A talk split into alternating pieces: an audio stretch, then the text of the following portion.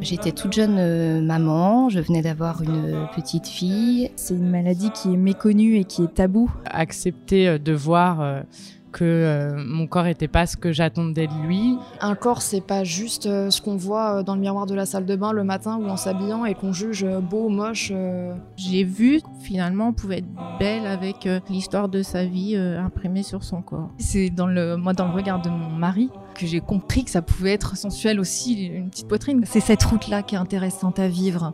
Et se voir comme ça, mise à nu, c'est émouvant quand même.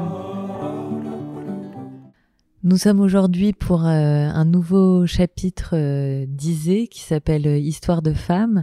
C'est euh, un shooting inédit puisque huit femmes ont accepté de, de participer, de prêter leur corps, de prêter leur histoire à ce shooting et de se révéler tant par les mots que par la photo. Euh, c'est vraiment une journée très particulière pour euh, pour nous et j'accueille euh, en ce moment même à ce micro Marie. Marie, tu as 32 ans, tu es parisienne, femme active et j'aimerais bien savoir ce qui t'a poussé à postuler à ce casting. Merci Clara, enchantée. En fait, quand Isée a fait cet appel à, candidature, ça m'a tout de suite parlé parce qu'il y avait une vraie histoire de, de féminité, de dévoilement, d'intimité, mais dans un contexte de confiance. Et, et j'ai eu envie de partager mon histoire, peut-être parce que euh, partager mes mots, parce que euh, d'autres femmes peuvent se retrouver dans ce dans cette histoire-là. Donc euh, voilà, c'est ce qui m'a donné envie de d'envoyer mon ouais mon histoire. Bah, je te remercie beaucoup parce que ton histoire elle est très touchante et puis je te remercie parce que c'est un vrai signe de, de confiance, euh, voilà, euh, de nous avoir confié euh, tes mots et, et ton histoire. Alors euh, c'est vrai que ce que tu racontais, moi m'a particulièrement touchée. Euh, c'est c'est ton histoire, mais franchement ça aurait pu être la mienne. Euh, je crois que ça part quand même euh, d'un complexe initialement. Oui, alors en fait, euh, j'ai très peu de poitrine. Ouais. Et pendant longtemps, enfin, je pense que c'est encore plus difficile à l'adolescence.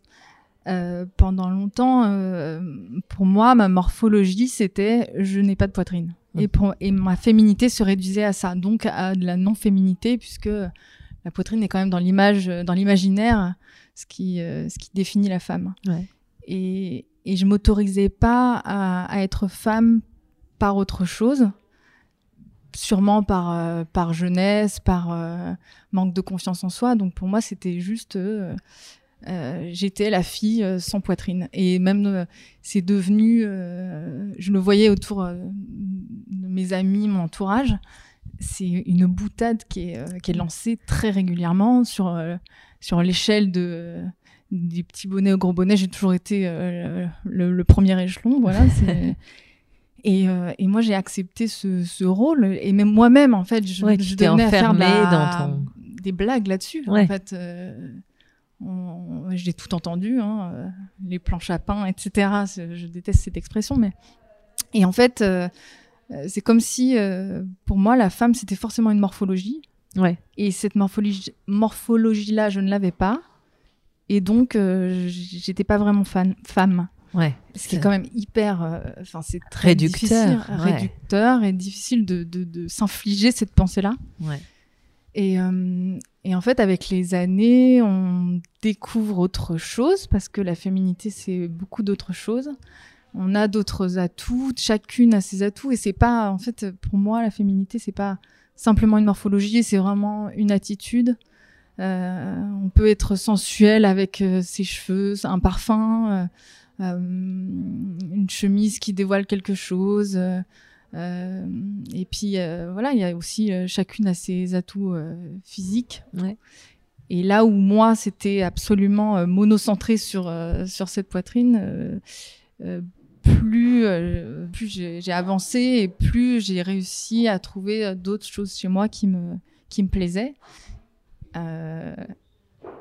Euh, et voilà, et, je disais aussi, c'est dans le moi dans le regard de mon mari Mm. que j'ai que j'ai compris que ça pouvait être sensuel aussi une petite poitrine, qu'une petite poitrine pouvait avoir une très jolie forme, qu'une petite poitrine pouvait être mise en valeur avec de la belle lingerie, que dans un joli maillot de bain. Et je pense que Isée le fait très bien.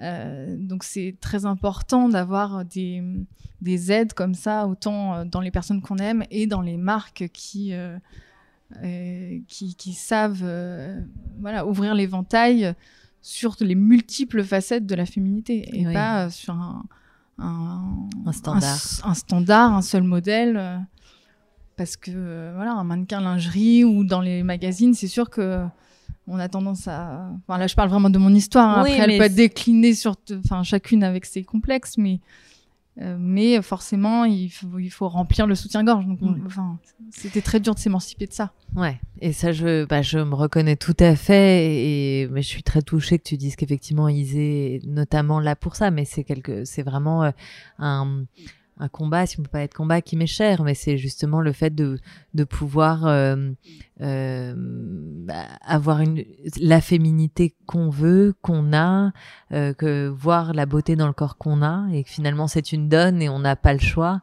et qu'il n'y a pas des corps qui sont plus ou moins féminins. Quand on veut se sentir femme, finalement l'enveloppe qu'on a nous permet d'avoir d'être féminine, d'être belle et de s'assumer. Donc, je, suis très touchée par ton, par ton témoignage.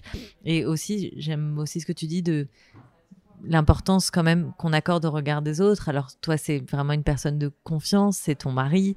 Euh, j'imagine que tu l'as pas rencontré quand tu étais ado, peut-être que si Non, non, non. Euh, voilà. Plus tard, pendant mes études. Voilà, mais du coup, tu as quand même euh, toute une, plusieurs années de construction de toi et de ta personnalité, de ta féminité, où bah, en fait, il t'a manqué aussi une personne pour te trouver, enfin, pour t'aider à te trouver féminine.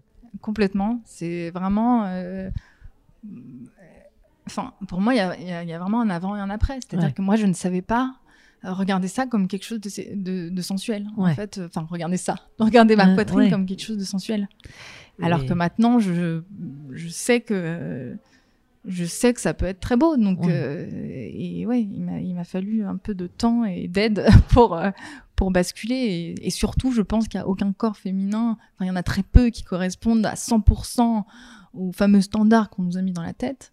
Donc c'est quand même euh, vraiment euh, important de, se, de s'émanciper de, de, ces schémas de pensée. Tout à fait d'accord. Et alors, est-ce que tu peux me dire, euh, tu viens de passer l'étape du shooting photo qui était la, grande étape du jour? Et hum, moi, je disais quand on, s'écrivait un petit peu plus tôt que j'espérais que par la photo, on vous montrerait comme on vous trouve belle chacune d'entre vous. Euh, est-ce que c'est qu'est-ce que tu as pensé de ce de ce shooting et des photos que tu as vues de toi?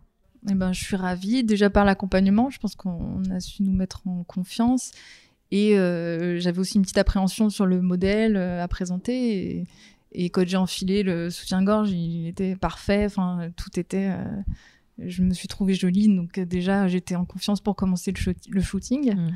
Et après, euh, on est avec des professionnels, avec beaucoup de bienveillance, donc euh, c'était. je me suis même amusée, donc voilà, je peux dire, et les photos sont très jolies. mission accomplie, mission accomplie. Je suis ravie. Marie, en, deuxième étape de, de notre échange, j'aimerais bien que tu reviennes sur un point dans le casting. Il y avait une question qui était la suivante.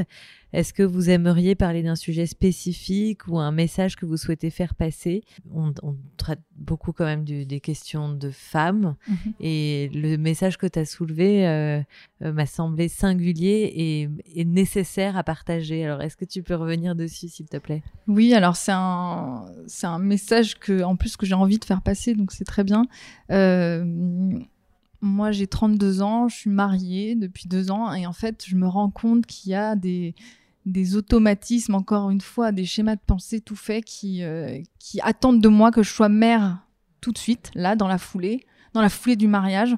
On pense qu'une femme, on est encore à une époque où on pense qu'une femme, évidemment, euh, si elle s'est mariée, elle doit faire des enfants tout de suite.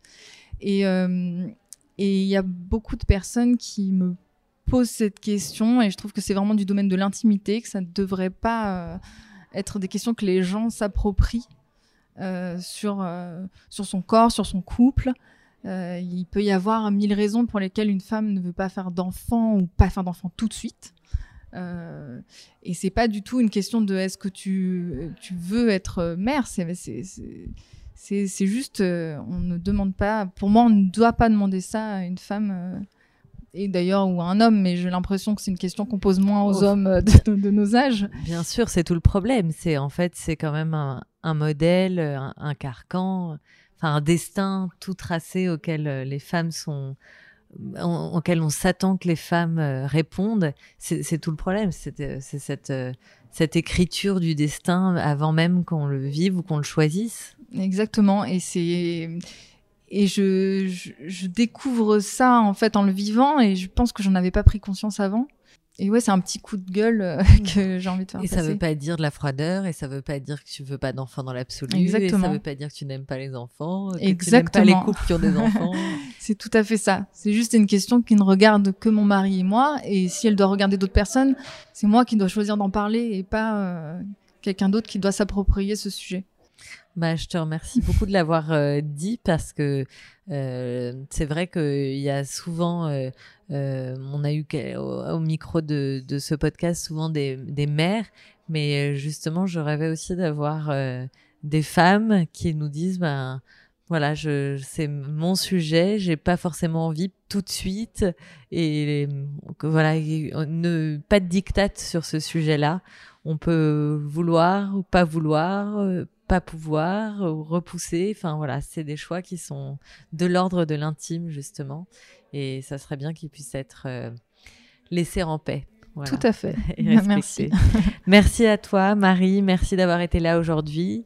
Et hum, voilà, je suis ravie euh, de, cette journée passée ensemble. Bah, merci à toi et à toute l'équipe euh, d'Isée parce que je pense qu'on passe tout un super moment. Merci beaucoup. On est très reconnaissante. merci.